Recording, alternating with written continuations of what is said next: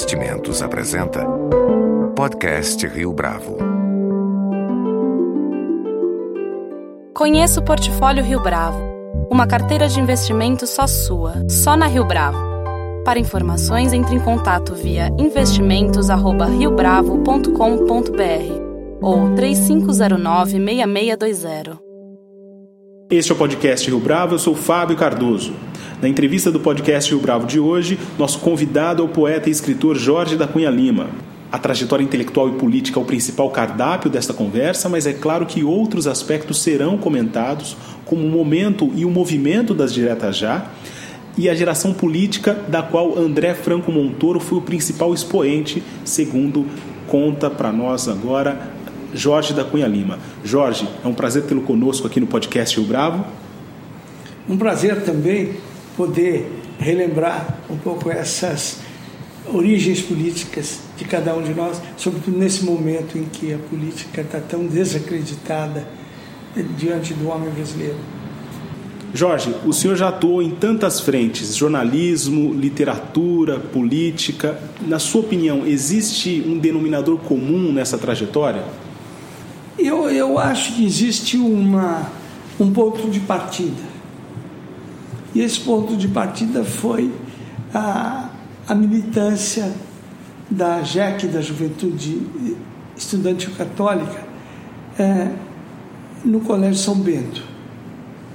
De fato, o, nós, estávamos, nós éramos estudantes, fomos apresentados a um, mas a um, uma ideia da ação católica, que era um movimento que existia no mundo e que já existia no Brasil a JUC, existia a LUC, a JUC tinha sido fundada pela, pelo Tristão de Ataíde, pelo Montoro no Brasil, e os dominicanos estimularam lá o São Bento a fazer, a reunir um grupo e começar um movimento de Jack lá que era uma militância política religiosa de ação católica. A gente não sabia nem o que era, mas que realmente foi a origem de uma porção de, de atitudes nossas.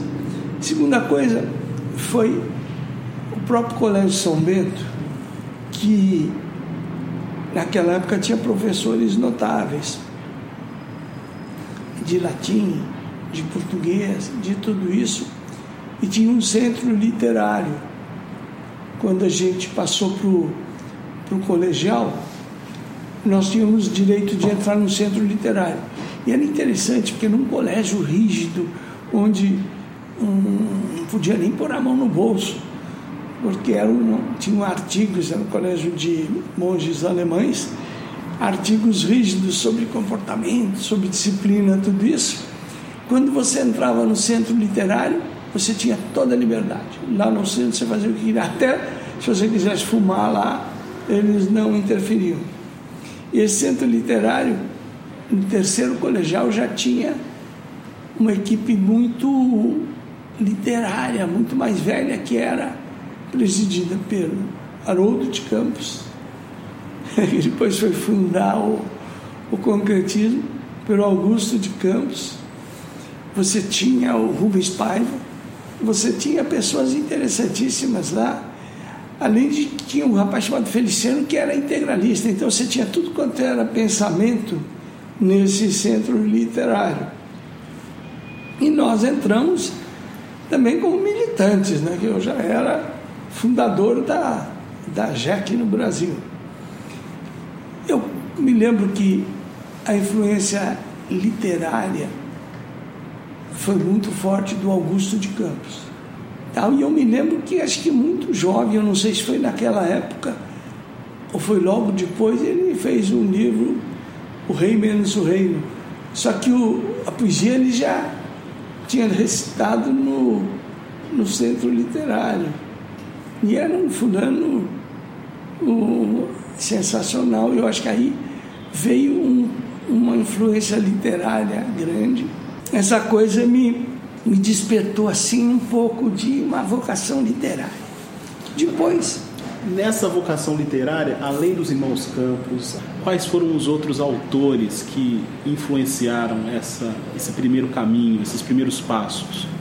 Foi um cara que foi lá fazer uma conferência também na, no Centro Literário de São Bento e que deixou a gente meio maravilhado. Ele não era um poeta muito publicado, porque no Brasil só se publicava e só se tinha notoriedade quem fosse eh, laureado pela crítica marxista. Quem não fosse da crítica marxista, eh, no Brasil durante 50 anos tinha uma existência literária muito difícil. Mas ele era tão legal que eu achei que aquilo era a grande poesia, que se chamava Murilo Mendes. Diáfano, elegante, ele nos fez uma conferência em que ficou para o resto da vida, para mim, o que seria uma ressonância poética é, importante. É claro que depois, no mesmo período, nós fomos muito influenciados diretamente pelo modernismo. É muito tudo isso que ficou para mim é, Drummond, Jorge de Lima, Murilo Mendes, João Cabral e Fernando Pessoa. E quais foram os principais desafios nessa sua trajetória como escritor, como intelectual, a partir do momento em que a ideia de seguir no campo das letras se estabeleceu para o senhor? Eu tenho uma trajetória humana que não foi marcada por desafios, é, infelizmente, por desafios, por sofrimentos, para assumir é, posições literárias ou posições políticas, nada. Isso marcou a vida porque sempre eu fui, eu fui chefe na JEC, fui chefe na JUC, eu fui orador, eu fui. Uma opção dessas pequenas coisas que vão fazendo você. Eu daí, na faculdade, eu já, logo no começo, eu fui convidado para saudar o professor Gofredo da Silva Teles, que era o nosso professor mais importante, assim, mas isso quando eu ainda era calouro. Evidentemente tropecei na escada e tive que fazer uma uma tive que falar muito duro para compensar já. Mas estar na liderança também não é um desafio às vezes? Por exemplo, pergunto no caso da, é, do, do, período em que o senhor esteve à frente da Fundação Padre Anchieta. É, esse momento, por exemplo, não simbolizou, é um não significou um desafio? Embora tudo para mim, talvez que eu seja Xangô, eu entro com muita facilidade nessas coisas. Parece que essas coisas caem do céu. Entende? E até me preocupa isso, como é que, que a gente vai vai vai fazendo coisas importantes sem procurá-las, sem ter fissura para ser para ser líder, sem querer comandar, até que você veja, hoje, hoje com essa minha idade, eu nunca fui candidato, nunca fui um vereador, nunca fui nada.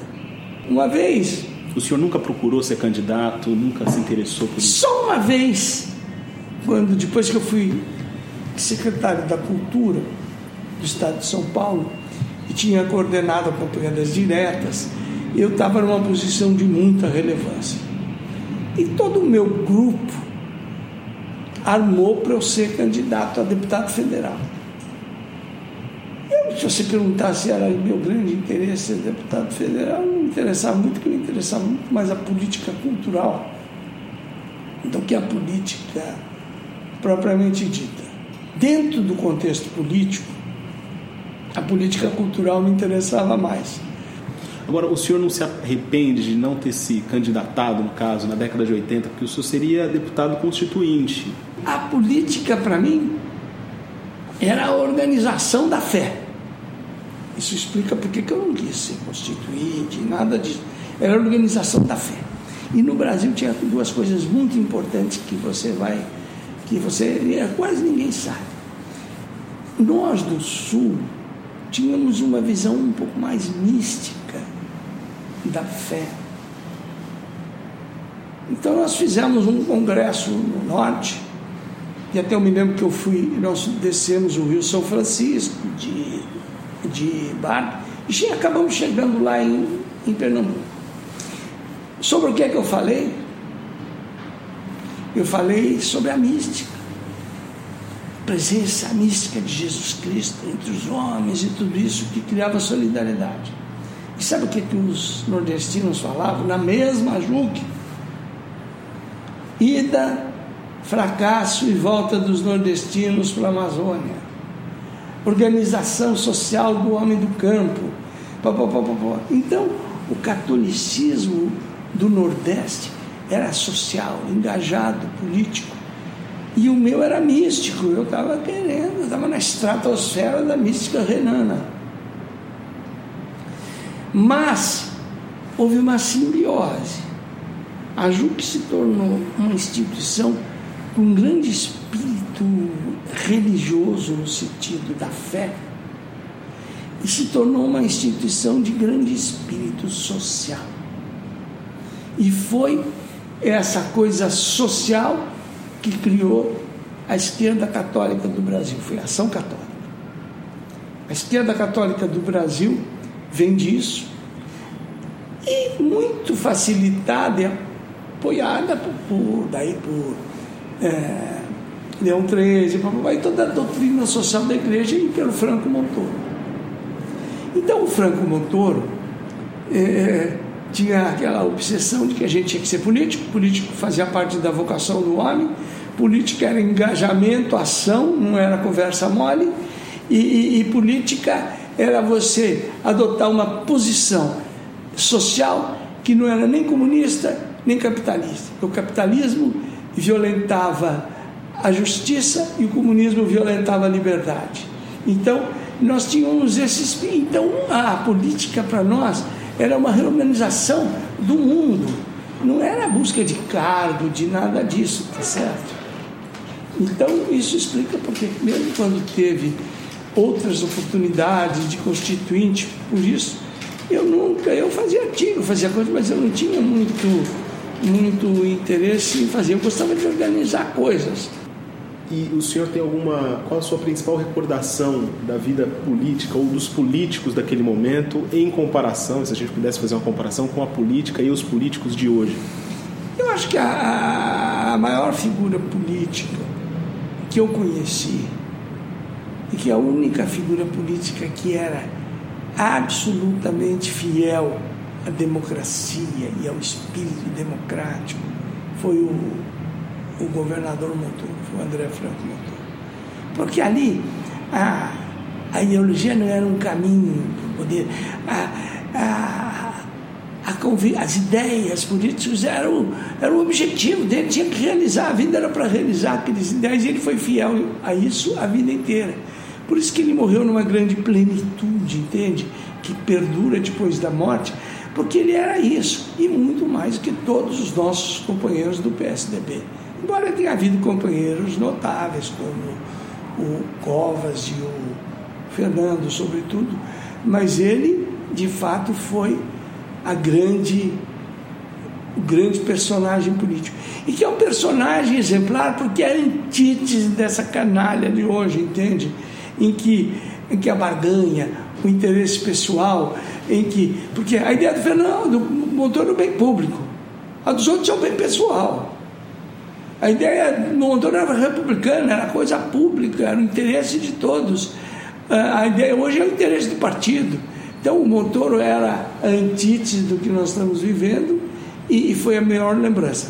A segunda melhor lembrança pessoal foi, foi sem dúvida, não podia deixar de ser a campanha das diretas.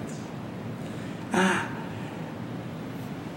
uma campanha que começa com um comício renegado por todo mundo. O doutor é louco marcar um comício dia 25 de janeiro nas férias. Tá?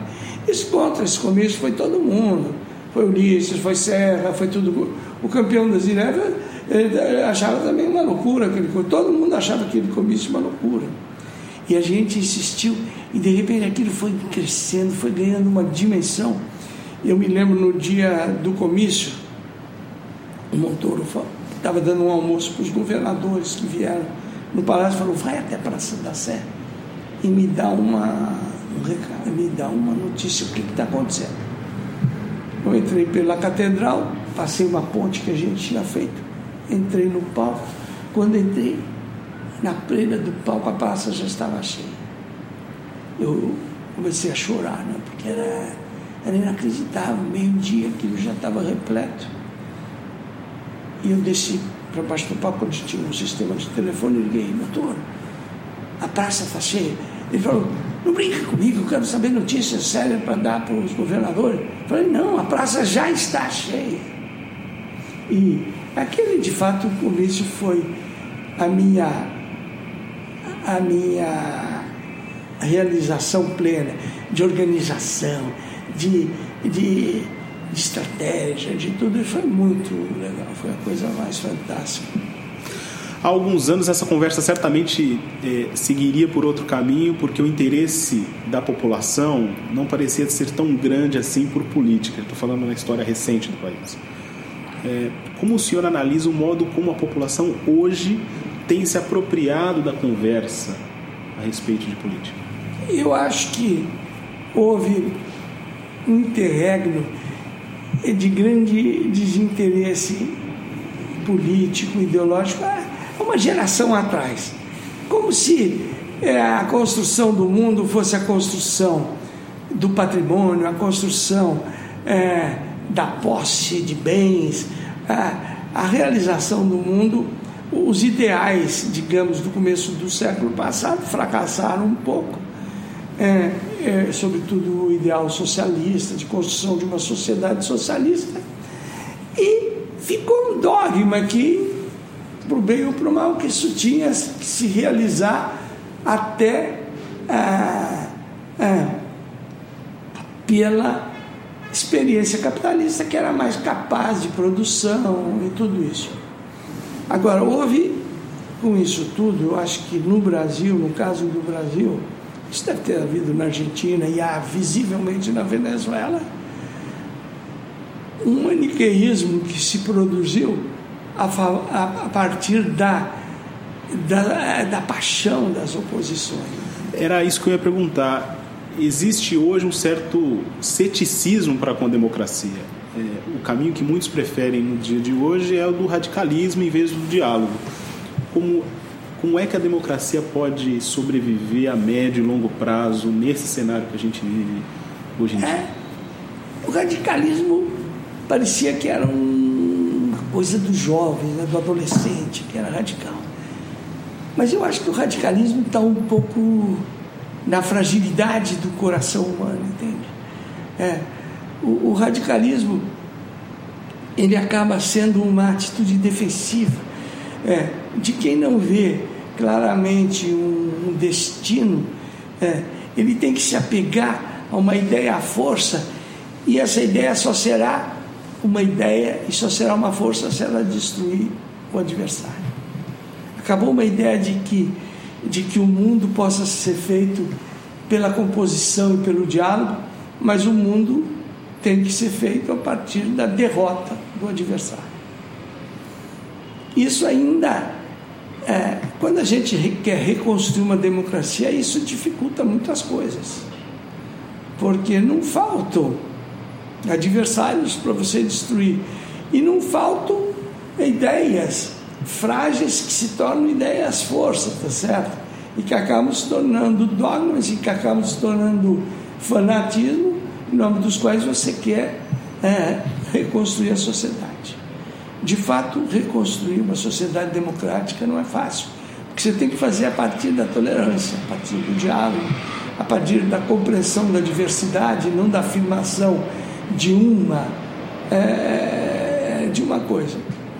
Jorge da Cunha Lima, muito obrigado pela sua entrevista para o podcast Rio Bravo. Eu que agradeço a oportunidade. Com edição e produção visual de Leonardo Testa, este foi mais um podcast Rio Bravo. Você pode comentar essa entrevista no SoundCloud, no iTunes ou no Facebook da Rio Bravo.